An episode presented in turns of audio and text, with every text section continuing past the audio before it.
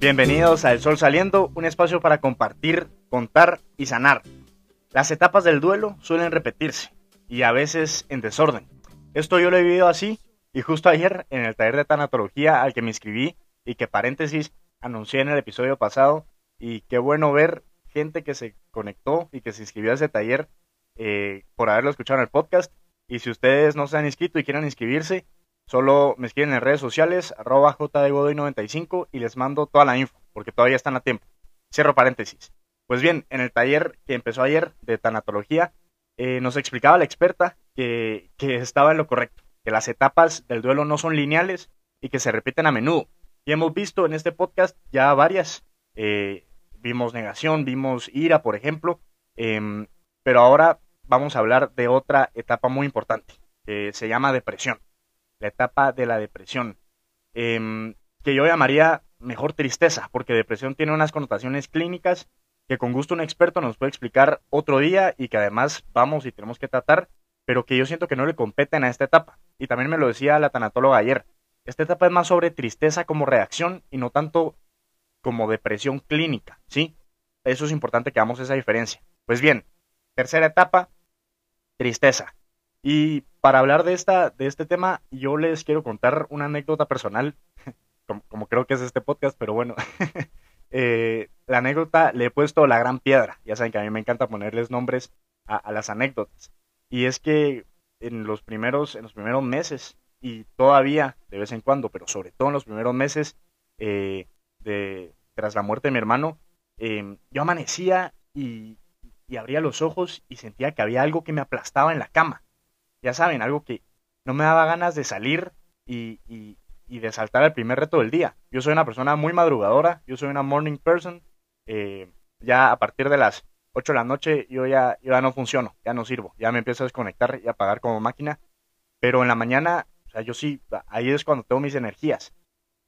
Pero con esto no, no me daban ganas de salir y, era algo que me, que me presionaba el pecho y que, y que me hacía como querer hundirme en la cama.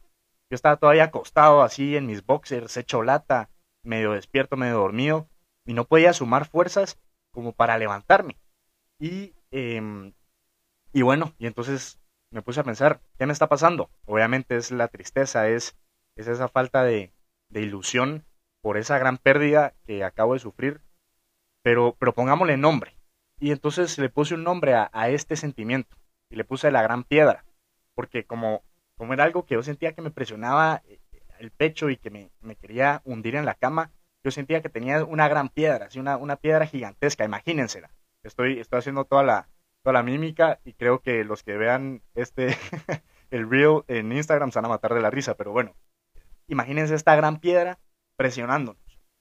Y entonces yo lo que hacía, cuando le puse nombre y cuando la pude ver imaginariamente en mi cabeza, lo que dije fue, bueno, todas las mañanas nos vamos a levantar y vamos a agarrar esa gran piedra y la vamos a poner a un lado de la cama, como quien mueve la almohada, y nos vamos a levantar. Y vamos a dejar con esa gran piedra todas las penas, todas las frustraciones. Sabemos que existen, pero las vamos a mover porque si no las muevo, no voy a ser capaz de levantarme de mi cama y de comenzar bien el día. Ojo, lo estoy comenzando consciente de que existe esa gran piedra pero no necesariamente cargando esa gran piedra, porque me va a dificultar muchas cosas que, que quiero hacer durante el día. Entonces, bueno, le puse la gran piedra y creo que esto les puede, les puede servir em, como anécdota y como, como, como manera de, de, levantarnos de la cama, que es tal vez una de las cosas más complicadas en los primeros meses y que puede llegar a pasar después de años. Hay días en los que solo regresa esa gran piedra. Y esa gran piedra también puede ser una, una gran amiga, eh, yo sé que podría sonar un poquito, em, un poquito que los estoy sacando los cabales, pero es cierto. Podemos hacer que esa piedra se vuelva nuestra amiga. Y de hecho podemos hacer que esa piedra sea un hábito para nosotros. Esa piedra, al fin y al cabo, hace que, que nosotros nos levantemos y movamos la piedra. Ya es, un, ya es un gran reto superado. Imagínense, ya superamos un reto del día en los primeros segundos sin habernos levantado la cama. O sea, solo ya moviendo esa piedra ya superamos un gran reto. Y eso eso es un, es un aplauso para nosotros. Es, e, e, es, es, es, un, es un cheque ya en la lista, en la to-do list del día. Em, entonces, si vemos a la gran piedra como una gran amiga, creo que también es una buena manera de darle vuelta a, a la tortilla, diríamos en Guatemala, darle vuelta a las cosas y, comenzar a ver los problemas como oportunidades para, para vencerlos y para aprender de ellos. Quiero, quiero citar em, a, una, a una columnista del diario El País eh, que se llama Nuria Lavari y ella escribió una columna que se llama La vida duele. Tengo el link aquí, se las puedo mandar y compartir si me la piden. Y dice lo siguiente sobre el dolor. Es, es que esto es genial. Dice, yo no digo que haya que exhibir el dolor, pero quizás sí hay que dejar constancia de él. Y desde luego hay que aprender a tratar con él y a tratar entre todos con él. Lo que quiero decir es que la soledad solo hace que el anzuelo del dolor se clave más hondo y que nuestra época es terreno fértil para dicha soledad. Cuando el dolor llega, los mantras positivos no son ningún escudo, al contrario, negarlo no hace que tengamos menos espacio, porque el dolor nunca deja de acechar en una vida donde hay pérdida, accidentes y muerte. El dolor no descansa. Cierro comillas y, quito esa voz de, de narrador. Básicamente la Bari lo que dice es que tampoco es buena estrategia, mucha, porque, porque no lo es, el apartar la gran piedra y, y hacer de caso que no existe la gran piedra. No, mentira, pajas, no. O sea, la gran piedra existe, está ahí y nos vamos a levantar muchas mañanas con ellas y a veces saliendo de, del cuarto nos van a tirar la gran piedra otra vez y nos va a caer mientras estemos trabajando, mientras estemos haciendo deporte, mientras estemos haciendo lo que sea. La gran piedra ahí está, ¿sí? Y, lo que dice la Bari es que no podemos ignorarla y que el hecho de, de esconderla no la hace ni más pequeña, ni menos pesada, ni que deje de existir. La gran piedra pesa lo que pesa, es como es y ahí está, la escondamos o no. Es como cuando, cuando las mamás dicen, y esto es típico, de que, ordenar no es trasladar el desorden a otro lado, sino, sino acabar con el desorden. O sea, mover la ropa sucia de un lado a otro no hace que la ropa sea menos sucia eh, o que deje de ocupar un espacio que no debería ocupar. sigue estando sucia, sigue siendo desastre, te van a seguir regañando por eso. Entonces, anda a lavar la ropa mejor. Lo mismo aquí con la gran piedra. El, dolor no hay, que, no hay que ocultarlo, ¿sí? Vuelvo a repetir, cuando el dolor llega, los mantras positivos no son ningún escudo. Al contrario, negarlo no hace que tenga menos espacio. Y esta es otra cosa también. Hemos caído en una digamos que en un exceso del pensamiento positivo, ese que solo se enfoca en ver la vida con unos ojos de optimismo que llega a ser cansino porque evitan que veamos, aceptemos y vivamos el dolor y, y ese proceso de dolor con calma, con claridad, con resiliencia y con amor. Sí, a veces ese exceso de pensamiento positivo es, produce todo lo contrario a, al optimismo, ¿sí? Produce mucha más negatividad Pase lo que pase, por muy duro que sea el golpe, el dolor no debe estar prohibido. Y sin espacio para que el dolor eh, sane, tampoco vendrá el consuelo. Si, si prohibimos el dolor, si lo escondemos, simplemente vamos a hacer que crezca incluso más, porque, porque no hemos aprendido a lidiarlo. igual regreso a la primera frase que, que dice Lavari. No es que haya que exhibir el dolor, pero quizás sí hay que dejar constancia de él, y esto es importante ok, tampoco nos vayamos al extremo, tampoco tenemos que salir a la calle con un cartel diciendo, eh, hoy amanecí con la gran piedra, tengo dolor, tal, estoy triste y tener siempre una mala cara y, y, lo que sea. No, tampoco es exhibirlo, pero sí dejar constancia de él. ¿Y dónde dejamos constancia de él? ¿Se acuerdan del episodio de los cinco dedos? Pues genial, con nuestros cinco dedos, con gente de confianza, con gente que nos vaya a ayudar, con profesionales a los que podamos dejarles esa constancia de ese dolor para seguir adelante. Gente que nos puede ayudar a cargar esa gran piedra. ¿Sí? Y esa gente que nos va a ayudar a cargar esa gran piedra, ustedes, a ver, ¿a, quién le pedirían ayuda para cargar esa gran piedra? Honestamente.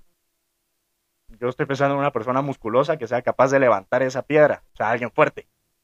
Pues eso, esos tienen que ser nuestros, aliados para dejar constancia del dolor. Gente que nos ayude a levantar esa gran piedra, ¿sí? Gente que pueda ver esa gran piedra gente que sepa cómo es esa piedra. Eso. Y bueno, otra cosa, que también es importante, no lo dice, no lo dice Navari, sino que Lavari, sino que lo dicen muchísimas personas y hasta se convirtió en una frase trillada, pero bueno, tengo que decirla. Estar mal está bien. Repetimos la frase. Estar mal está bien. Estar mal está bien. Estar mal está bien. Estar mal está bien. Y la digo así hasta que nos sangren los oídos porque es una frase cierta. Aquí vamos a romper estigmas y vamos a romper tabúes, se los dije desde el primer episodio. No existen emociones positivas ni negativas, mucha. Aquí, por favor, las psicólogas me corrigen, eh, me, me, me dan la razón en esto o no. No existen tampoco emociones normales o raras. Hay alteraciones del ánimo, a secas, así alteraciones del ánimo. Alteración de alegría, alteración de tristeza. Son alteraciones. Y los sentimientos son pieza clave del funcionamiento psicológico. Están en el centro de nuestro bienestar. Entonces, si no hay emociones malas ni emociones eh, buenas, eh, si no hay emociones normales y raras, ¿por qué huimos de las emociones que culturalmente asociamos al malestar, como la tristeza, el miedo y el enfado, cuando en realidad son estados de ánimo tan necesarios como la alegría, el entusiasmo y el amor? Yo siempre he pensado que si no hubiera tristeza, no habría alegría. No, no valoraríamos la alegría. ¿No piensan ustedes? O sea, y ese, eso nos comprueba que no es que la alegría sea mejor que la tristeza. Es simplemente una emoción más. Y qué bueno, qué bonito estar alegres todo el tiempo, pero no existe, no se puede. Fake news, no se puede estar alegre todo el tiempo. O sea, simple y sencillamente, eso no es cierto, es una utopía. Y tenemos que erradicar esas utopías cuando hablamos de sentimientos, porque entonces eh, comenzamos a, perfilarnos como, como una, un conjunto de emociones que nunca vamos a llegar a ser. Emociones perfectas y emociones normales, entre comillas, y emociones positivas, que no es cierto. El día, miren, el día, así como en el cielo, hay nubes blancas, nubes grises, eh, está el sol, pero también está la luna. En nuestra vida también hay eh, emociones que pueden ser de alegría, de compasión, de nostalgia, de tristeza, de ira, de enfado, hay de todo. Y eso es lo que hace que la vida sea tan increíble y tan compleja. Y, ya que estamos citando artículos, aquí va otro, pero del periódico El Confidencial. Es una entrevista al psicólogo Jorge Lareo Otero, y él es especialista del Instituto Psicológico Claritas. Y él apunta lo siguiente. Él dice que si no atendemos nuestras emociones, desconectamos con nosotros mismos quedamos desorientados a la hora de afrontar nuestros problemas y eso quiere decir que nos quedamos sin resolver nuestros conflictos y esto nos va a seguir haciendo sufrir porque, porque no nos queremos dar cuenta de lo que tenemos que, enfrentar. Y tercero, que la tristeza o el miedo van a seguir estando y que se pueden manifestar por otras vías.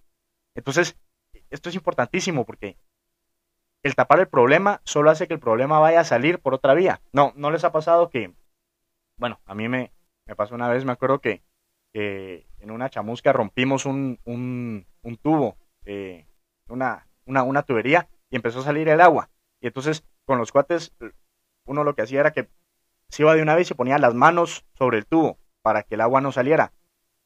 Lo único que iba a hacer eso es que iba a salir por algún otro lado, ¿sí? O, lo único que iba a hacer eso era que en cuestión de tiempo, cuando nos cansáramos, porque nos cansábamos, íbamos a tener que quitar las manos, iba a seguir saliendo el agua. Ahí lo que hay que hacer es ir a cerrar la llave del agua. Fun fact. Entonces, eh, sí, pues lo mismo, lo mismo aquí con, con la tristeza o el miedo. Que los tapemos, que los escondamos, no van a hacer que se vayan. Simplemente van a salir por otros lugares. Y cuidado, porque a veces esos sentimientos que salen por otros lugares nos hacen mucho más daño. Pueden afectar nuestras relaciones, pueden hacernos tener problemas de sueño, dolores físicos, estrés. Entonces, hay que tener mucho cuidado con, o sea, en serio no es, no es fregadera eso de, esconder el dolor. en serio que nos puede hacer muchísimo más daño. Entonces, no enfrentar el problema, no interiorizar y comprender lo que estamos sintiendo y por qué lo estamos sintiendo. Y como diría eh, mi tanatóloga, ¿para qué lo estamos sintiendo? E, es como ponerle un bache a una carretera en mal estado. No la compone, solo pospone el pinchazo de la llanta.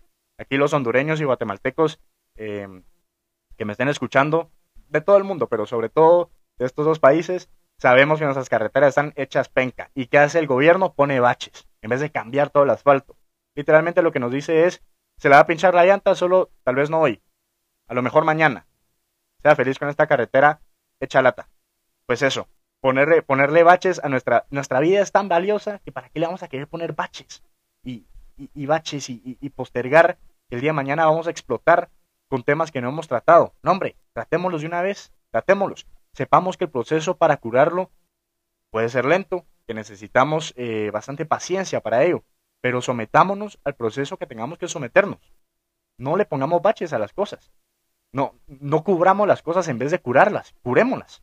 Nadie va a llegar, perdón por el ejemplo cliché, pero nadie va a llegar a, un hospital a decir, mire, no me opere, no me opere del apendicitis, solo deme algo para que se me baje el dolor, pero no me quite el apéndice. ¿Por qué? O sea, pero ¿por qué no? Mejor te quito el apéndice y ya estás curado de por vida. ¿Feliz? No. Entonces, eso. Eh, en fin, en conclusiones, la tristeza es un sentimiento natural como la alegría y como el amor, y no siempre podemos controlar cómo nos sentimos. Pero eso sí, siempre, siempre, siempre, siempre podemos controlar cómo reaccionamos. Y aquí está la clave. Ahí radica la sabiduría de todo esto. Sabiduría para saber cómo y qué sentimos, más la sabiduría para saber cómo reaccionamos y qué hacemos al respecto. Así que se apuntan. Repetimos la frase. Estar mal también está bien, ¿sí? Y recuerden, siempre, siempre sale el sol. Un abrazo.